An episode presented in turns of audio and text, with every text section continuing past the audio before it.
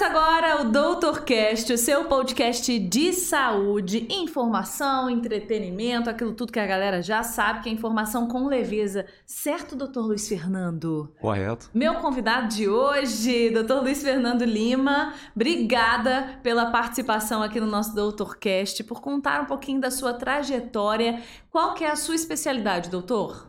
Bem, eu sou cirurgião vascular, é, atuo atualmente também é, na parte de diagnóstico, ou seja, faço exames ecográficos na área de cirurgia vascular.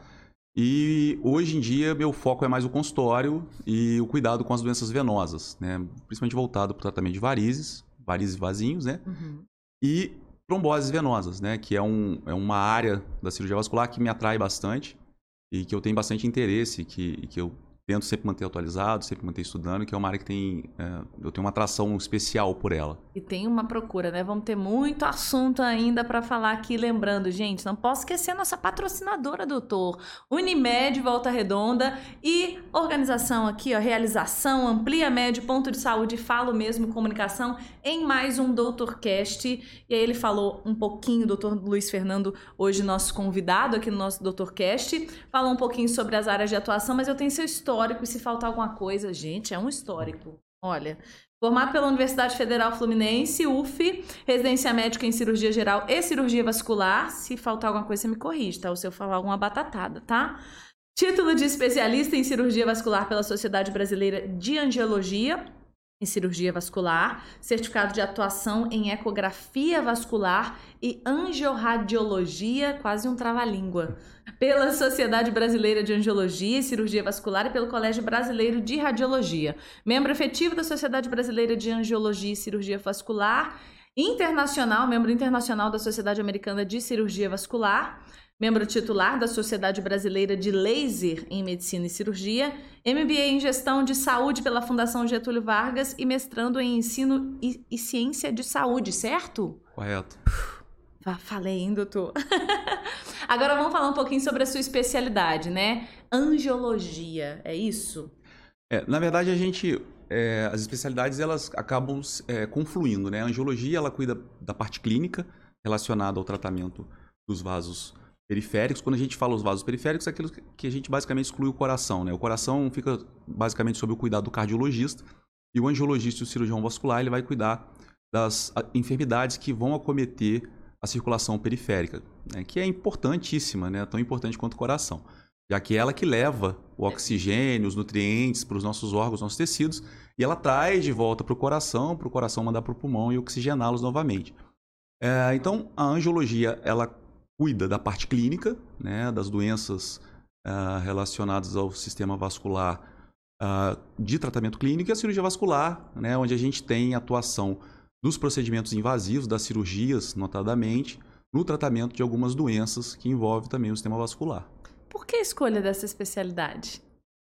Olha, foi um pouco por acaso, porque durante a faculdade eu tive interesse em algumas especialidades, mas quando eu decidi fazer cirurgia, cirurgia geral, que é um pré-requisito para se fazer qualquer tipo de especialidade cirúrgica, cirurgia plástica, urologia, né, cirurgia torácica, cirurgia cardíaca em alguns casos, cirurgia vascular. Eu tinha interesse especial por cirurgia pediátrica, né, durante meu internato e durante a cirurgia geral.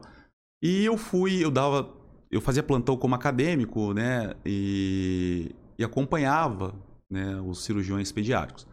Quando eu já estava na cirurgia geral, eu, eu entrei numa cirurgia com um cirurgião vascular para auxiliar e adorei, foi paixão à primeira vista. Eu falei, não, quero fazer isso aqui, quero, quero fazer cirurgia vascular. E a partir daquele dia, já no final da cirurgia geral, eu decidi. Eu lembro que foi até uma surpresa para os colegas de, de cirurgia geral, meus colegas residentes, né, que durante toda a cirurgia geral falava isso, fazer cirurgia pediátrica, e de repente teve essa mudança por, por um simples fato, uma coincidência ou não, que aconteceu e me fez. Uh, me apaixonar pela cirurgia vascular. Então, na verdade, foi lá foi, foi um auxílio lá nesse, nesse, tipo né, de cirurgia que fez largar a cirurgia pediátrica e mudar Sim. realmente, assumir essa especialidade. Porque foi, foi um trauma vascular, né? Então, o paciente correndo risco de vida e, de repente, a atuação do cirurgião ali, eu como auxiliar no campo, vi que a atuação dele mudou né, claro. o quadro do paciente. Ou seja, um paciente que estava fadado a não sobreviver pela atuação brilhante do cirurgião naquele momento ali, do trauma, da correria, do, da, da urgência. ele mudou o prognóstico do paciente. Aquilo ali me chamou muita atenção na época. Que legal, doutor. Agora vamos explicar o que, que são varizes. É que quando a gente fala assim de cirurgia vascular, de, de, é. de angiologia, a gente já fala, fala ah, varize. Né, varize. Tem um monte de coisa, né? Mas é, são pensa... muitas as doenças, né, que uhum. acometem o sistema vascular. É, mas as varizes elas são muito faladas porque elas, são, elas estão entre as mais comuns, se não a mais comum. Né? Ela é muito prevalente na população. Então, é, as pessoas logo que pensam em cirurgia vascular e angiologia relacionam a especialidade a varizes. Isso é comum e, e tem um fundamento, né? tem um porquê.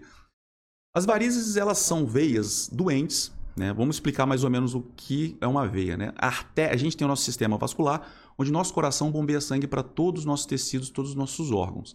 Então a gente tem um sistema arterial, que é aquele que leva o sangue oxigenado aos tecidos e aos órgãos, e o sistema venoso, que é aquele que traz de volta o sangue, já com menos oxigênio né, e com alguns metabólitos, de volta para o coração, para que esse sangue seja enviado ao pulmão, o pulmão novamente, oxigene novamente e assim o sistema arterial recebe novamente esse sangue bombeado pelo coração e assim a gente tem um ciclo, né? Circulatório. Não sei se a galera consegue lembrar. Eu lembro da aula de. A gente já lembra lá da aula de biologia, né? Aquele bonequinho e toda a parte de, de, de, circulação. Então a gente consegue visualizar bem, né? O permeando realmente o corpo inteiro. Corpo inteiro. inteiro. Né? É um. É como se fosse uma bacia hidrográfica, né? Assim. E esse sistema né, vascular, é, no retorno né, do sangue, nós temos as veias. As veias são, são, são vasos né, que têm uma parede mais fina do que as artérias, trabalham com um pouco menos de pressão e são suscetíveis a alguns tipos de doença. A doença mais comum que cometem as veias são as varizes. As varizes, elas são... É, quando a gente fala varize, né, a varize ela é uma veia tortuosa e dilatada. Né? E a gente tem dentro da varize, né, dessa, dessa, dessa denominação, a gente tem algumas outras uh, subclassificações. Vamos colocar assim, né? Porque a gente pensa assim, ah, tem o vasinho, tem a via mais grossa, mais dilatada, e realmente a gente tem diferenças de nomenclatura. O vasinho, o famoso vasinho, que é aquele vasinho fininho, vermelhinho ou azulzinho, né, que está bem superficial, bem aparente, que incomoda tantas mulheres. O nome técnico daqueles vasinhos é telangiectasia. Nossa, peraí. Geral... Telangiectasia, tá. Geralmente, esses vasinhos, eles têm menos de um milímetro, tá? Uhum. Estão na camada bem superficial da pele e tem uma coloração de vermelho a azulado, dependendo do caso. Mais abaixo um pouco, né? E se resolve fácil, né? Com umas aplicações, dependendo Sim, do caso. É, é um fácil, mas que envolve uma complexidade principalmente no diagnóstico. Tá? Porque mais abaixo a gente tem as veias reticulares, que quando doentes, que são aquelas veias, imagina aquelas veias, você, por exemplo, tem a pele clarinha assim, você deve ver, de repente, umas veias que são é, mais grossinhas. mais grossinhas, azuladas ou esverdeadas, que não são em alto relevo, que não são dilatadas. Uhum. Essas veias, quando elas estão tortuosas e doentes, elas são chamadas de veias reticulares. E a gente tem as varizes, que já estão na camada mais profunda, no subcutâneo, ou seja, a camada gordurosa abaixo da pele, e são aquelas veias que, quando dilatam, elas têm mais de 3 milímetros, geralmente. Quando dilatam, elas ficam tortuosas e provocam aquele alto relevo aparece, que chama atenção. Né, Ficou muito aparente. Dependendo da, da profundidade e da espessura da camada de pós, da camada de gordura. Mas muitas vezes no membro inferior, onde a gente tem uma camada de gordura é, mais fina, elas acabam aparecendo mais essas veias dilatadas e grossas. Essas veias que são as varizes. Né? Só que a gente acaba denominando né, popularmente tudo como varize, o vasinho, veia reticular. Então aquele quadro, até porque elas podem se interligar, elas podem se comunicar entre si. Então não é comum. Hoje mesmo a gente teve uma cirurgia, a paciente tinha varizes e vasinhos. Então a gente tem que pensar no sistema venoso no sistema circulatório em geral como uma rede. Não existe uma comunicação. Daí que vem quando você perguntou assim, ah, é simples de tratar. É, já se pensou muito nisso, né? E muita gente imagina que é uma coisa simples. Simples no sentido de ser um tratamento ambulatorial, que você faz no consultório, e muitas vezes nem precisa de um repouso, né? É bem tolerável a questão da dor. Porém, a gente tem uma complexidade relacionada ao quadro. Então, cada paciente tem um quadro. Então, por isso que é importante avaliar. Porque às vezes eu trato só aquele vasinho, que é a aranha, que é aquele vasinho visível, e às vezes tem uma veia reticular nutrindo ele, que se eu não tratar, aquele refluxo é mantido, aquele vasinho, ele não some. Né? E a gente consegue, quando a gente trata é, esse refluxo da veia um pouco mais calibrosa, que é passado para a veia mais fininha, a gente consegue um resultado muito melhor, uma efetividade maior. Você fala dessa cirurgia, né? É uma cirurgia muito comum? É uma das mais comuns aí dentro da. Antigamente, esses vasos reticulares que nutrem os vasinhos, eles eram submetidos à microcirurgia, né? que às vezes dava podia fazer, ainda se faz, até com anestesia local em alguns casos, sedação e anestesia local. Já fiz muito, muitos casos assim. Só que hoje, com o advento do laser transdérmico, o tratamento de laser no consultório, essas veias reticulares que antigamente eram submetidas à microcirurgia, a gente consegue tratar em torno de 80% ou mais um pouco com o laser transdérmico.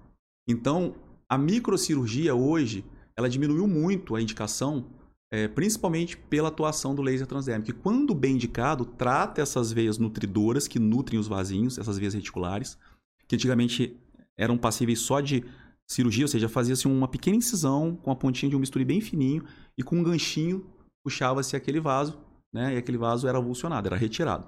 Hoje, o laser transdérmico no consultório, ele substituiu e muito a cirurgia, a microcirurgia, esse tipo de cirurgia desses vasos. E aí a gente consegue tratar o paciente tratando a via reticular e tratando o vasinho no mesmo tempo no consultório. E sem dor. É, a questão da dor é muito subjetiva e muito pessoal, né? Mas os a gente métodos. pergunta logo da dor, né? É. Mas é real, porque é, uma, é, é quando a gente fala de vasos, de varizes, a gente mexe com essa parte de dor, né? Muita gente acredita que te Sim. procura por conta de tô com dor, né? Tá doendo, tá Sim, incomodando, sintomas. chegou num Até- ponto de Até aqueles casos onde o paciente procura por estética, quando você pergunta, você sente alguma coisa? Não. Aí você vai conversando, fala. aí tem um peso no final do dia, tem cãibra noturna, que é um sintoma comum de varize. Então você vai vendo, no final, aquela paciente que achava que era só estético, ela vê que aquilo realmente é uma doença que já estava provocando algum sintoma. Por isso que é importante o tratamento. Não é uma questão somente estética, Não. mesmo os vasinhos. Hoje alguns estudos já mostram que mesmo os vasinhos, eles podem causar dor. Antigamente achava-se que não, que só as varizes grossas. Mas mesmo, mesmo os vasinhos, isso foi feito com alguns estudos que notaram que pacientes que tinham dor em determinada região, que tinham aquela hipertensão venosa, onde tinha uma grande concentração de vasinhos, depois de tratados melhoravam dos sintomas. Então, é, hoje a gente diminuiu bastante a indicação de microcirurgia, ainda é feita né, no centro cirúrgico ou mesmo ambulatorialmente, mas no centro cirúrgico a gente tem uma segurança muito maior de se fazer. Mas, com o laser transdérmico, a gente diminuiu muito a indicação desse tipo de cirurgia de varizes menores. O que, que causa varize? A causa específica, né, uma explicação detalhada e única, não, não se tem. Tá? A gente tem diversos, diversas hipóteses e algumas explicações que Mas envolvem. pode ser evitada?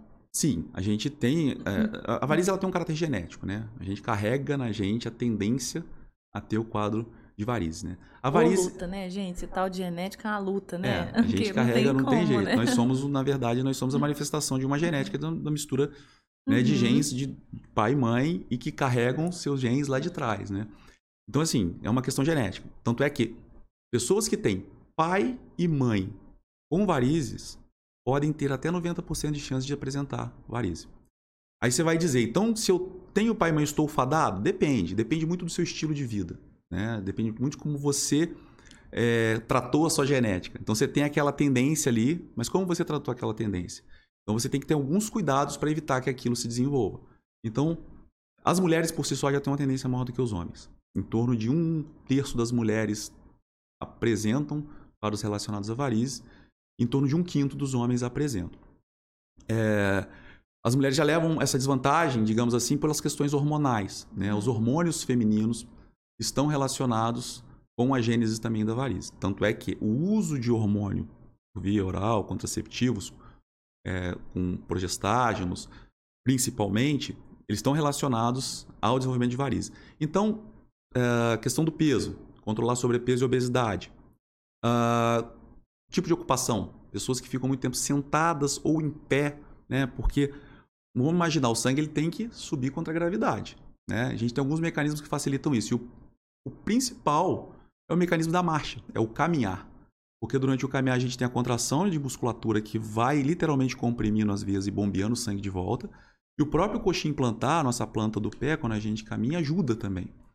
Então, esse retorno venoso, é, ele tem que estar fácil, presente. Ele, ele é facilitado pelo caminhar. Então, pessoas que trabalham muito tempo sentado, muito tempo em pé paradas, acabam propiciando uma estase maior, né? E aquele aumento da pressão dentro do vaso pode facilitar a desencadear o quadro de varize se a pessoa principalmente tiver a genética. Né? Ah, então, sedentarismo a gente deve evitar. Por, di- uso por de isso que hormônios. a, a- a atividade física, perdão, é muito importante, né? Essencial. Atividade física, principalmente, que envolvam o trabalho das pernas Das e da musculatura. Pedalar, caminhar, nadar, em alguns casos, é, correr. Então, a gente, atividade física, hoje a gente sabe, na verdade, é essencial para evitar todas as doenças. Né? E crossfit, doutor?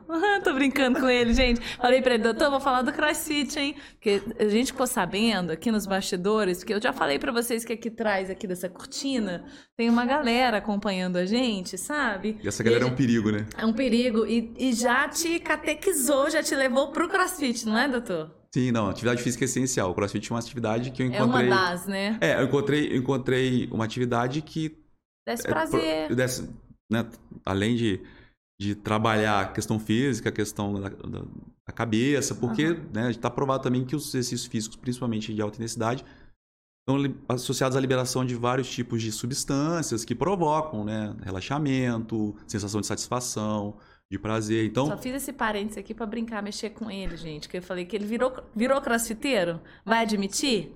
Tá virando, né? é, a, a, a, Tá aos pouquinhos. A constância tá grande. A constância mas tá a questão grande. da saúde é principal, principalmente por causa da genética que a gente está conversando. Eu É. tenho um histórico familiar muito forte de dislipidemia, ou seja, de colesterol alto, triglicerídeo É. alto, e tenho uma história familiar muito grande de doenças cardiovasculares, tanto AVCs Uhum. quanto infartos na com infarto na família. Então, isso Te aí fez- entra a questão da genética e a gente tentar é, digamos assim, modular a genética para que a gente não siga Fazer a nossa parte, né, Exatamente. Então a questão do exercício físico é fundamental, seja ele qual for. Entendeu? Eu, na verdade, eu acho que a pessoa tem que buscar o exerc- o exercício que dá prazer. Prazer, né? Tem né? que ser que trabalha né? o corpo e, e tem que dar prazer. É, E quando a gente fala de varize, então, também, né, dessa parte cir- da circulação, né, como um todo, principalmente, né? Sim, sim. A questão circulatória, é, quando a gente faz exercício, a gente está Vamos imaginar, o coração aumenta o bombeamento, os músculos eles ficam mais ávidos por sangue, então o coração tem que bombear mais, os vasos se dilatam para receber mais sangue. Essa vasodilatação não é uma vasodilatação patológica igual da varize, é uma va- vasodilatação fisiológica. Uhum. né? Existem estudos já mostrando que o exercício físico, eh, principalmente de alta intensidade, está relacionado a- aos controles pressóricos, ou seja, a pressão é controlada a longo prazo, que a hipotensão induzida por exercício está associada a isso. Então, o, o- a atividade física ela tem um impacto Não tem no, no sistema circulatório como tem na saúde em geral. De geral. É Não muito po- impacto positivo, né? Todo mundo que a gente vem aqui, a gente sempre fala de atividade física, né? E é, teve uma outra entrevista que a gente falou que às vezes o médico não se cuida, porque é tão corrida a vida, né? De todo mundo, Sim. mas do médico, então. E a gente pensar que, que, que ironia, né? Precisa sim o médico que cuida da saúde dos outros cuidar da própria saúde, não só procurando os especialistas, mas também cuidando da, da sua própria saúde. Então tá tudo bem ser crossfiteiro, tá, A, a- doutor? a rotina, né, vai, vai, vai literalmente engolindo a gente, É, né? né? Então a gente vai esquecendo de se cuidar. E eu acho que também tem outro agravante. Acho que o médico vai vendo tantas pessoas doentes, às vezes, que ele não se considera doente. E a gente Olha. tem que entender que doença. É, que, que, que é, saúde não é só ausência de doença, né? Saúde envolve outros fatores. Então, a gente vê hoje muita gente que às vezes pode ter um corpo saudável, mas a cabeça não está saudável. Muito Ou ao contrário. né? Então, assim, ah, o conceito de saúde é muito mais amplo do que simplesmente a ausência de doença. Uhum. Ah, eu não tenho pressão alta, eu não tenho. Aí você vai ver a pessoa, ah, não tem diabetes, eu não tomo remédio, mas a pessoa é sedentária. E hoje, os grandes estudos populacionais, tem um até que é muito famoso, que mostrou que o sedentarismo é um dos principais fatores de risco, hoje, a longo prazo, para o desenvolvimento de doenças eh, metabólicas e, de, e- e do aumento da mortalidade, né? Isso é muito interessante a gente falar. Realmente, o médico vê tanta gente com doença, né? Que se sente ali saudável, entre aspas, e não necessariamente, né? Então, realmente, a gente precisa é, ressignificar a, a saúde, né? Como uma coisa muito macro, né? Como você disse, como um, um todo. Mais ampla, né? Ma- muito amplo. Agora vamos pular aqui de variz, que eu sei que é um, acredito que seja um carro-chefe também do seu trabalho, que é a trombose. Sim. Fala um pouquinho sobre o que, que é a trombose, de uma forma resumida, assim, para quem é leigo. O que, que é trombose? Vamos tentar explicar aqui. A gente tem o sistema arterial e venoso. Ambos os sistemas são passíveis de serem acometidos por trombose. O que que é trombose? É a formação de um coágulo dentro desses sistemas, tanto venoso quanto arterial, tanto na parte que leva o sangue para os tecidos quanto a que traz o sangue dos tecidos. E a formação desse coágulo dentro desse- desses vasos, né? vamos imaginar um tubo, forma-se um coágulo, uma massa sólida, entre aspas, entope esse vaso, entope esse cano. Então o fluxo é interrompido. Se é no sistema arterial, aquele órgão para de receber sangue e aquele órgão literalmente morre. Aquele tecido morre por falta de oxigênio e falta de nutrientes. Então, no infarto, o que é o infarto? Entope um vaso que nutre o músculo cardíaco e aquela parte do músculo cardíaco ela sofre com a falta de sangue. Se aquilo não for revertido, né, ou se não for tratado, a pessoa pode ter consequências graves, até mesmo é, ir a óbito. Então, assim. Uh... É, é, comum o óbito na trombose? Quando a gente pode Aí falar depende de da trombose. Quando eu falo do, da trombose que eu né, recebo no consultório, que eu trato, que eu cuido, que eu, e que eu tenho, que é o meu, mais o meu dia a dia, é a trombose venosa. É a trombose que acontece não no sistema arterial. Né? A gente é, já tive muitos pacientes, principalmente quando trabalhava uh, fazendo sobrevivo hospital, muitos pacientes com tromboses arteriais e, e, e, entupimentos dos vasos arteriais. Hoje a gente percebe no consultório mais os pacientes acometidos por trombose venosa, ou seja, nesse sistema que traz o sangue de volta, que são as veias, forma-se um coágulo, entope esses vasos, e esses vasos entupidos não deixam o sangue retornar. E aquilo ali faz com que o sangue se acumula, se acumule é, além daquele ponto. É perigoso? Sim, é potencialmente bem perigoso a, a trombose. Por quê? A trombose venosa, a trombose que acometem as veias, que é muito mais comum do que a trombose arterial, ela acomete principalmente os vasos do membros, dos membros inferiores. A trombose venosa ela pode dar em qualquer veia, uma veia cerebral, numa veia de membro superior, numa veia que, por exemplo, drena o sangue do intestino, é uma trombose que a gente é, é, trata muito que a gente chama de trombose mesentérica, pode dar numa veia do fígado, que é a trombose de veia porta. Né? Não são tão raras, mas também não são tão comuns. As tromboses mais comuns são aquelas que acometem os membros inferiores, justamente que é onde o sangue faz mais estase, por essa dificuldade dele retornar contra a gravidade. Por isso que se movimentar é importante. Ajuda, inclusive, a evitar trombose. Mas, uh, quando a gente tem um entupimento desses vasos, né, dessas veias que retornam do membro inferior da perna para o coração, a, aquele sangue parado ele começa a acumular. Então a tendência da perna ali é inchar, é doer. E qual é o grande risco? O grande risco e o maior risco relacionado à trombose é aquele coágulo se soltar, né, cair na corrente venosa, na corrente sanguínea, retornar ao coração e o coração bombear ele para o pulmão, que é, é o movimento natural da circulação. Ao que bombear. Esse coágulo é uma bolinha de sangue. Uma bolinha de sangue dura, imagina assim. Dura. Então ele, é solidificada. ele indo para um coração, indo para um pulmão, ele dá um ruim. Dá um quadro chamado embolia pulmonar. ele retorna para o coração, o coração bombeia para o pulmão, chegando no pulmão, os, os vasos vão cada vez estreitando mais, aquele coágulo acaba entupindo um vaso ah. daquele, esse é o quadro chamado de embolia pulmonar. E ao entupir, literalmente, ele faz com que... Entope a passagem de... Entope a passagem de sangue para o pulmão. Então aquela parte do pulmão passa a sofrer com falta de sangue e a gente tem um infarto pulmonar. Lembrar que infarto não dá só no coração. Infarto é quando um tecido sofre por falta de sangue até aquele tecido chegar ao ponto de, de, de morrer, digamos assim. Uhum. Então a gente pode ter uma morte daquele tecido pulmonar, que é um quadro de embolia pulmonar. Se ele for muito severo ao cometer uma porção muito grande do pulmão, ele pode chegar a ser fatal.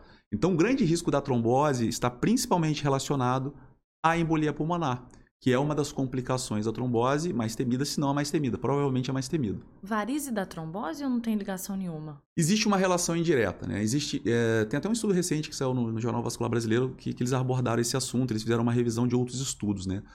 A varize por si só, ela não é causa de trombose. O que, que, é causa, então, de trombose? A trombose, ela precisa de um... Ela, ela, ela é baseada numa tríade, que chama tríade de Virchow. Foi descrita pelo, pelo Virchow, que Rudolf Virchow, um médico alemão, que viveu no século retrasado, faleceu no início, no início do século passado. E a descrição dele, né, do, do, do, tripé da trombose, até hoje ela perdura como a explicação básica da trombose. A gente tem que ter, basicamente, estase, né, é aquele sangue parado. O sangue parado não movimentando propicia a trombose. Hipercoagulabilidade, ou seja, uma tendência natural a fazer coágulos. Tem pessoas que sofrem de doenças, que são várias uh, que são chamadas de trombofilias, uhum. que tem tendência a fazer trombose. Né? E o trauma vascular, o trauma endotelial, qualquer coisa que inflame internamente a parede da veia pode propiciar a lesão daquela parede e a formação de coágulo naquela veia. Então, esse tripé chamado de tríade de de determina, uh, digamos assim, a gênese da trombose. A varize, ela por si só não causa trombose, senão a gente conhece um monte de gente com varize por aí, nem todo mundo tem trombose, ela na verdade é uma minoria. Só que existe uma relação. Tanto é que um dos fatores de risco para trombose pós-cirúrgica é quando a pessoa tem muitas varizes, porque ela tem muita estase. A varize ela é uma veia dilatada, ela é uma veia com uma parede com a sua estrutura danificada, então ela não faz com que o sangue circule de maneira adequada. Então o sangue fica extasiado. Aquela, aquela estase, é, ela É um, é um dos fatores de risco. É um alerta. Varizes é um alerta. Agora, existe um quadro que se chama tromboflebite, que é a formação de um coágulo dentro de uma varize, que é doloroso, que é incômodo, que, se não tratado, pode evoluir em alguns casos para uma trombose. Então, existe uma relação entre varizes e trombose. É uma relação, digamos assim, próxima, Hum. não totalmente direta. Porém, a varize por si só, ela não causa trombose, mas ela é um fator de risco para o desenvolvimento da trombose. Agora, fumo, essas coisas, assim, é, ah, você falou de sedentário, tudo isso também contribui, né? É, o tabagismo é, A gente escuta bastante falar Sim, do tabagismo, o né? tabagismo está diretamente relacionado aos quadros de trombose também. Uma mistura bombástica é quando hoje menos, né, que as pílulas anticoncepcionais evoluíram bastante, Ai, né, de baixa dosagem. Mas antigamente, né, as pílulas anticoncepcionais, principalmente a base de- de estrogênio, né, associada ao tabagismo, antigamente também o tabagismo era mais comum, era uma mistura ah, bombástica para desenvolvimento de trombose. Mas só o anticoncepcional. É, hoje em dia está muito mais seguro, né? Apesar de existir risco. Os anticoncepcionais hoje geralmente são pílulas de baixa dosagem e eles ah, são pílulas ou combinados ou que utilizam progestágenos. Os progestágenos ele- eles têm ah, uma tendência a provocar trombose muito menor do que os, os estrógenos, os estrogênios. Então as pílulas de hoje, assim, lógico, cada caso é um caso, tem que avaliar se a paciente tem tendência, se ela tem trombofilia. Mas assim, hoje os métodos anticoncepcionais hormonais eles estão mais seguros também. São mais né? seguros. Tanto é que a gente, por exemplo, o, o DIU de hormônio, né, que tá, tá tão sendo indicado Uhum. hoje, a gente indica para pacientes que já tiveram trombose, pacientes trombofílicas, né? Eu tenho pacientes que usam, já tiveram trombose com uma segurança ah, muito grande. Ele, inclusive, é indicado para esse tipo de paciente. Existe é, homem ou mulher que tem mais, mais trombose, menos? Você tem isso? Existe isso? É, na verdade, a incidência de trombose, ela varia é, de acordo com determinadas populações, né? A mulher tem a questão hormonal, né? E a questão hormonal, ela tá- tem relação direta com o quadro de trombose. Tanto é que um dos períodos mais críticos para a mulher é o puerpério, ou seja, não é nem a gravidez, não é nem a gestação. Ó, que eu passei naquela um fase- hein, doutor? Por quê? Ti- Tive dores nas pernas que não paravam 40 dias pós-parto. É o caso do Mas quadro aí, clássico. dor na perna, muito, muita dor, e fui parar realmente no hospital. Não, não deu nada, fiz os exames, fiquei em observação, mas realmente depois que eu fui saber desse, desse risco, né? Então, é, por causa dessa, dessa, desse quadro hormonal, Hormonal. realmente, né? E no final da gestação ali, né, a gente tem uma queda da progesterona, né, com o aumento do estrogênio. Então, isso, essa, Mexe, né? Bastante. essas altera muito, variações né? hormonais ali aumentam muito a chance de ter trombose, principalmente no puerpério, exatamente até 40 dias depois, geralmente. Uhum. Então, assim, pelo menos, mesmo sendo descartado, o que, o que, o que foi feito, o que você fez e a maneira como te conduziram foi extremamente correta. Uhum. De uma paciente de alto risco, ou seja, estava no puerpério, com suspeição, ou seja, tinha sintoma, então nada mais correto do que realmente te avaliar, te examinar, pedir os exames e, e Uhum. diagnosticar para tratar ou excluir o quadro de trombose. Agora, como desconfiar que tem trombose? É a dor, é, independentemente, lógico, a gente falou dos fatores de risco, mas de um modo geral, tem É. um sintoma? A trombose, vamos pensar assim, ela comete mais o membro inferior, a trombose venosa. Uhum. Ah, vai depender do tamanho do trombo e da veia que ele acomete. Se for uma veia femoral, aqui mais próximo da virilha, ele vai entupir aqui, vai inchar geralmente daqui para baixo, vai doer da virilha para baixo. né? Se for numa veia lá da panturrilha, né, como a gente tem outras veias juntas ali que, que drenam sangue junto, talvez sua perna não inche tanto, mas vai doer. Esse diagnóstico é feito no, tá, no- na, assim, clinicamente, né? Na, na- na ou te- existem exames também, né? Sim, sim. É um diagnóstico de suspeição, ou seja, o paciente Uhum. chega com sintoma, geralmente é unilateral, né? A grande parte das tromboses ocorrem com dor e edema, né? Mas pode ter só dor, pode ter só edema, pode não ter nenhum dos dois, ter só um incômodo. Vai depender muito do caso e da veia cometida. Mas ah, começa-se, a gente começa o diagnóstico com a suspeição. Então a gente investiga os fatores de risco na anamnese, conversa com o paciente, o paciente escreve os sintomas, vê como começou, como que aquilo está se desenvolvendo. É geralmente uma dor que ocorre de maneira mais súbita e, e um sintomas que ocorrem de maneira mais súbita que às vezes tendem a ir progredindo, a piorar. A pessoa começou com a dor hoje, aí o corpo da manhã já está mais inchado, está mais dolorido. Unilateral, comete né, é, classicamente um membro só. Né? Existe até trombose bilateral, mas é muito, muito raro, mais comum um membro só. E através dessa suspeição, durante a anamnese e o exame físico, a gente faz a avaliação. Então a gente palpa o local que está doendo, avalia edema. Né? No consultório, por exemplo, tem, tem treina, avalia a circunferência da panturrilha, avalia a circunferência do membro. É, palpamos para ver a diferença, né? Se está demasiado, se está empastado, se está inchado. E a gente depois prossegue, no caso do consultório, por exemplo, a gente tem um aparelho de ecodoppler. E é, é o, o, exame hoje que é indicado para o diagnóstico. É um exame não invasivo, é um exame sem contraindicação, não rápido. tem radiação, não e rápido. Então assim, não tem efeito colateral, não tem nada. A gente faz ali na hora e a gente já consegue uma, uma curaça diagnóstica absurda. Até porque tem ele. que ser rápido, né, doutor? Em, em muitos casos, né? Tem que ter aquela aquela aquele é, definido de forma muito rápida porque como você disse pode ser uma coisa mais amena mas pode ser realmente algo é Sim. um pouco mais grave mais... principalmente por três motivos né quanto mais rápido a gente institui o tratamento com anticoagulantes ou seja medicações é, que vão ajudar esse na, sangue, na, né? A dissolver esse trombo. Ele não dissolve o trombo diretamente, mas ajuda o próprio sistema orgânico, né, o próprio organismo nesse processo. Então, quando a gente institui a anticoagulação para tratar o paciente com trombose, a gente está evitando, primeiro, a embolia. Uhum. Então, quanto mais rápido a anticoagulação for instituída, mais a gente vai estar tá evitando a embolia pulmonar, que é o quadro potencialmente fatal. Uh, a gente evita a progressão da trombose, porque a tendência do trombo é ele crescendo. Porque a remora ali e, e, e a estase, o sangue não está conseguindo passar, ele vai fazendo estase, estase vai, vai coagulando mais, coagulando mais, o coágulo vai aumentando. Então a gente evita que a trombose progrida e um quadro pior, mais grave se instale. E além disso, quanto mais cedo a gente trata, maior chance da gente ter uma reversão possível desse quadro e a gente evita um quadro que chama síndrome pós-trombóticas. Síndrome pós-trombótica, que é que são as sequelas relacionadas à trombose que, dão que vão aparecer futuramente, depois de alguns anos. Uh, que alguns quadros se relacionam ao aparecimento depois de úlceras, né, que são aquelas úlceras venosas, difícil, de difícil cicatrização, dor na perna constante, edema constante, alteração da pele. Esse quadro de síndrome pós-trombótica né, são quadros que têm impacto muito grande na vida do paciente. Então, diagnosticar, tratar, cuidar, o quanto cedo a gente evita esses três tipos de complicação. Cuida dessa qualidade de vida, dessa vida, né? Preserva realmente. Doutor, para a gente encerrar, porque ó, é assunto, né? Trombose, varizes, na verdade, dá para tem muitas outras áreas dentro da sua especialidade é. que eu acredito. A gente focou em duas aqui que eu acho que são as que sim. mais geram dúvidas. Sim, é, no dia a dia. As, no dia a dia, as, as, pessoas e mais comuns também. Agora, eu sempre falo, doutor sem o doutor, quem que é o, doutor, o Luiz Fernando, né? A gente já falou que ele é crossfiteiro. Nem tanto. Nem tanto, tá virando, tá virando. Ele tá sendo, ele tá sendo treinado, catequizado. Você é daqui de Volta Redonda, doutor? Sou, sou nascido em Volta Redonda. Faculdade é. aqui? Não, fiz faculdade em Niterói, estudei Niterói. Na, na, na UF.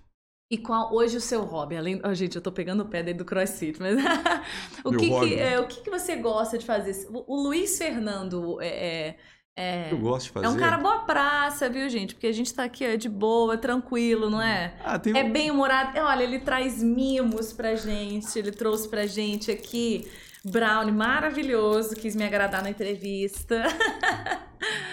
Diga lá, doutor. Ah, acho que meu hobby, os meus hobbies são. Gosto de, de, de música, né?